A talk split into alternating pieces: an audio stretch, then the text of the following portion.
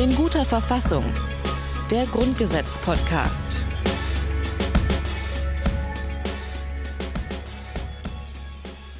Hallo und herzlich willkommen zu einer neuen Folge vom Grundgesetz-Podcast in guter Verfassung. Mein Name ist Rabia Schlutz und ich bin heute noch ein allerletztes Mal alleine im Leipziger Podcast-Studio. Hajo ist leider nicht mit dabei, in der nächsten Folge dann aber wieder mit an Bord. In der letzten Folge haben wir uns über den Bundesrat unterhalten. Wir hatten ein Interview mit Dietmar Woidke und mit ihm habe ich über seinen Arbeitsalltag als Bundesratspräsident und Ministerpräsident von Brandenburg gesprochen. Wir haben haben darüber gesprochen, wie das Image des Bundesrates äh, sich verändern muss und wir haben darüber gesprochen, wie er das tun will und dazu hat er uns Folgendes erklärt. Also erstens brauchen wir eine größere Transparenz dessen, was Länder im Bundesrat abstimmen. Es muss erkennbar sein, welches Land aus welchen Gründen wofür oder wogegen gestimmt hat. In der heutigen Folge sprechen wir über ein anderes Thema. Wir sprechen über die Wählbarkeit von Beamten, von Angestellten im öffentlichen Dienst, von Soldaten und auch Richterinnen und Richtern. Damit beschäftigt sich Artikel 137 und wir hören mal in den ersten Absatz. Absatz 1 die Wählbarkeit von Beamten, Angestellten des öffentlichen Dienstes, Berufssoldaten, freiwilligen Soldaten auf Zeit und Richtern im Bund, in den Ländern und in den Gemeinden kann gesetzlich beschränkt werden.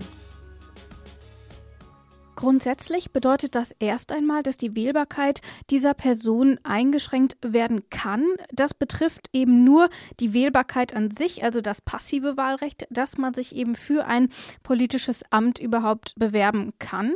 Das war früher anders. Äh, da war das Amt und das Mandat besser vereinbar. Äh, dort gab es zwar auch einige Einschränkungen, zum Beispiel in der ähm, Weimarer Reichsverfassung. Allerdings sieht man das heute ein bisschen strikter. Und dieser Absatz steht zwar in den Übergangsvorschriften, ist aber zeitlich unbegrenzt gültig, verliert also nicht einfach an Stichtag X seine Gültigkeit oder wird gegenstandslos. Das gilt auch weiterhin. Wozu gibt es diese Einschränkung überhaupt? Die Idee dahinter ist, dass die Sicherung der organisatorischen Gewaltenteilung gegen Gefahren, die durch eine Personalunion zwischen einem Exekutivamt und einem Abgeordnetenmandat entstehen können, so steht es im Grundgesetz-Podcast in der Kommentierung von Frauke Brosius-Gersdorf, die wir ja auch schon hier im Podcast hatten. Wichtig ist dabei, dass man eben auch auf die Verhältnismäßigkeit achtet. Man will also vermeiden, dass Personen, die ein politisches Amt innehaben und eben gleichzeitig in der Verwaltung tätig sind oder grundsätzlich in der Judikative, zum Beispiel bei Richtern, äh, man möchte vermeiden, dass es dort zu einem Interessenkonflikt kommt, dass sie zum einen Dinge beschließen, die dann eben für die Stadt, für die Gemeinde, für die Kommune, für das Land, für den Bund etc. gelten, je nachdem, auf welcher Ebene sie tätig sind und gleichzeitig in der Verwaltung dann dafür zuständig sind, diese Aufgaben zu kontrollieren und auch umzusetzen. Das kann natürlich zu Interessenkonflikten führen und das möchte man vermeiden, weswegen eben die Wählbarkeit von Beamten, Soldaten, Angestellten im öffentlichen Dienst und eben auch Richtern eingeschränkt werden kann. Wichtig ist dabei eben die Verhältnismäßigkeit, aber es gibt zum Beispiel auch noch andere Beweggründe, die in diesen Absatz hier hinein interpretiert werden können, die aber nicht das primäre Ziel waren. Zum einen könnte man noch meinen, dass es auch auf eine Entpolitisierung der Verwaltung abzielt, dass man eben die Verwaltung möglichst parteineutral gestalten wollte und deswegen diese Wählbarkeit eingeschränkt hat.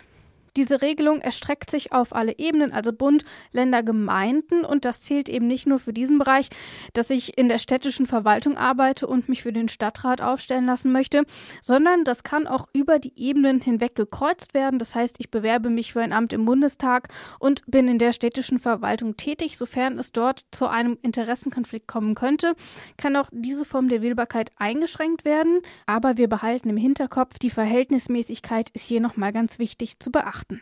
Hier steht außerdem das Wort kann. Das heißt, die Verfassung gibt nur die Möglichkeit vor, nicht aber die Notwendigkeit.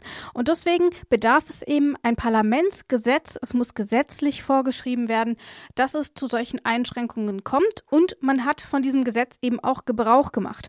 Die Frage ist allerdings, da es auf diesen Interessenkonflikt abzielt, wird immer mal wieder die Frage gestellt, wie es denn mit Beamten oder Angestellten im öffentlichen Dienst ist, die körperlich arbeiten, die also mit der Umsetzung solcher Gesetze gar nichts zu tun tun haben. Das ist umstritten. Bislang gilt das aber eben für alle Berufsgruppen, die hier in diesem Absatz genannt sind. Wir gehen weiter zu Absatz 2 und 3. Wir hören sie mal in einem Rutsch durch. Absatz 2. Für die Wahl des ersten Bundestages, der ersten Bundesversammlung und des ersten Bundespräsidenten der Bundesrepublik gilt das vom Parlamentarischen Rat zu beschließende Wahlgesetz. Absatz 3.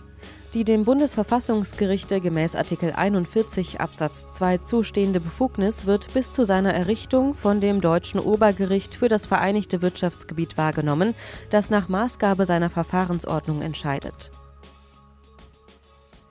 Absatz 2 bezieht sich nur auf den ersten Bundestag und eben den ersten Bundespräsidenten.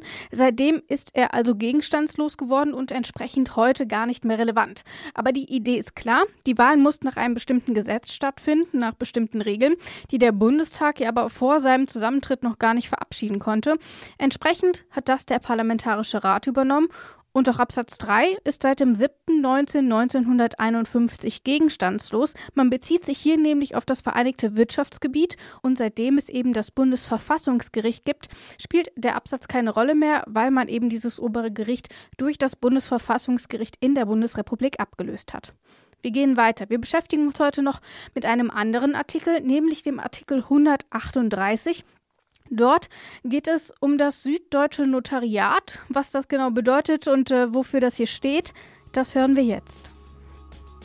Änderungen der Einrichtung des jetzt bestehenden Notariats in den Ländern Baden, Bayern, Württemberg-Baden und Württemberg-Hohenzollern bedürfen der Zustimmung der Regierungen dieser Länder. Diese Regelung ist ein sogenanntes Reservatrecht und damit eine Besonderheit in diesem Grundgesetz. Das gibt es sonst nämlich nicht. Reservatrecht bedeutet, dass es nur für einen bestimmten Bereich gilt. In diesem Fall eben für die Länder Baden, Bayern, Württemberg, Baden, Württemberg, Hohenzollern, also dem heutigen Baden-Württemberg und Bayern. Damit bricht das Grundgesetz eben auch mit dem ansonsten geltenden Gleichheitsgrundsatz der Länder, also dass alle Länder gleich behandelt werden müssen. Hier gibt es Sonderregelungen für Baden-Württemberg und Bayern, denn in diesen Ländern bedarf es einer Zustimmung der jeweiligen Regierungen, um das Notariat zu ändern. Heute ist es so, dass wir hauptsächlich freiberufliche Notare haben und eben weniger Amtsnotare, die quasi verbeamtete Notare waren. In Bayern und Baden-Württemberg allerdings gab es schon alte Traditionen, wie das Notariat eben geregelt wurde. Und darauf wollte man eben mit diesem Artikel Rücksicht nehmen, weswegen man hier eben die Regel geschaffen hat, dass die Regierungen zustimmen müssen, wenn der Bund, der ansonsten dafür zuständig ist, Änderungen vornehmen möchte. Das bedeutet aber gleichzeitig nicht, dass die Länder im Alleingang irgendwelche Änderungen vornehmen dürfen. Das darf auch weiterhin nur der Bund. Das heißt, man wehrt sich hier nur gegen den Eingriff, gegen den Willen der Regierungen. Man gibt aber eben nicht die Möglichkeit, dass die Regierungen das direkt selbst in die Hand nehmen. Das ginge dann doch zu weit. Der Bund hat hier die konkurrierende Gesetzgebung und schöpft diese eben auch aus. Das war's auch schon wir sind hier ziemlich schnell durch, aber es sind eben auch tatsächlich Bereiche, die ähm, nur einen sehr kleinen Bereich tatsächlich betreffen. Das Grundgesetz regelt eben auch die kleinsten Bereiche hier in Deutschland. Zum einen die Wählbarkeit von Beamtinnen und Beamten sowie Richtern und Richterinnen, Soldatinnen etc. Ähm, das betrifft sicherlich nochmal einen größeren Teil, findet dann aber eben auch genaue Regelungen nicht im Grundgesetz, sondern in den dafür zuständigen Gesetzen. Und das süddeutsche Notariat, das wir hier hier in Artikel 138 haben auch nochmal ein sehr kleiner Teilbereich, der eben auch heute nur eine untergeordnete Rolle spielt, wie wir es eben häufig bei diesen Übergangsvorschriften haben, die sich ja auch viel mit Dingen beschäftigen, die zwar historisch relevant waren, heute in der Praxis aber keine Rolle mehr spielen. Mein Name ist Rabea Schlotz, ich verabschiede mich und in der nächsten Folge ist dann wieder Hajo Schumacher dabei und wir sprechen mit Dr. Clemens Vollenhals über die Entnazifizierung in Deutschland und was das Grundgesetz damit zu tun hat. Ich freue mich und ich sage Tschüss für für heute. In guter Verfassung. Der Grundgesetz-Podcast.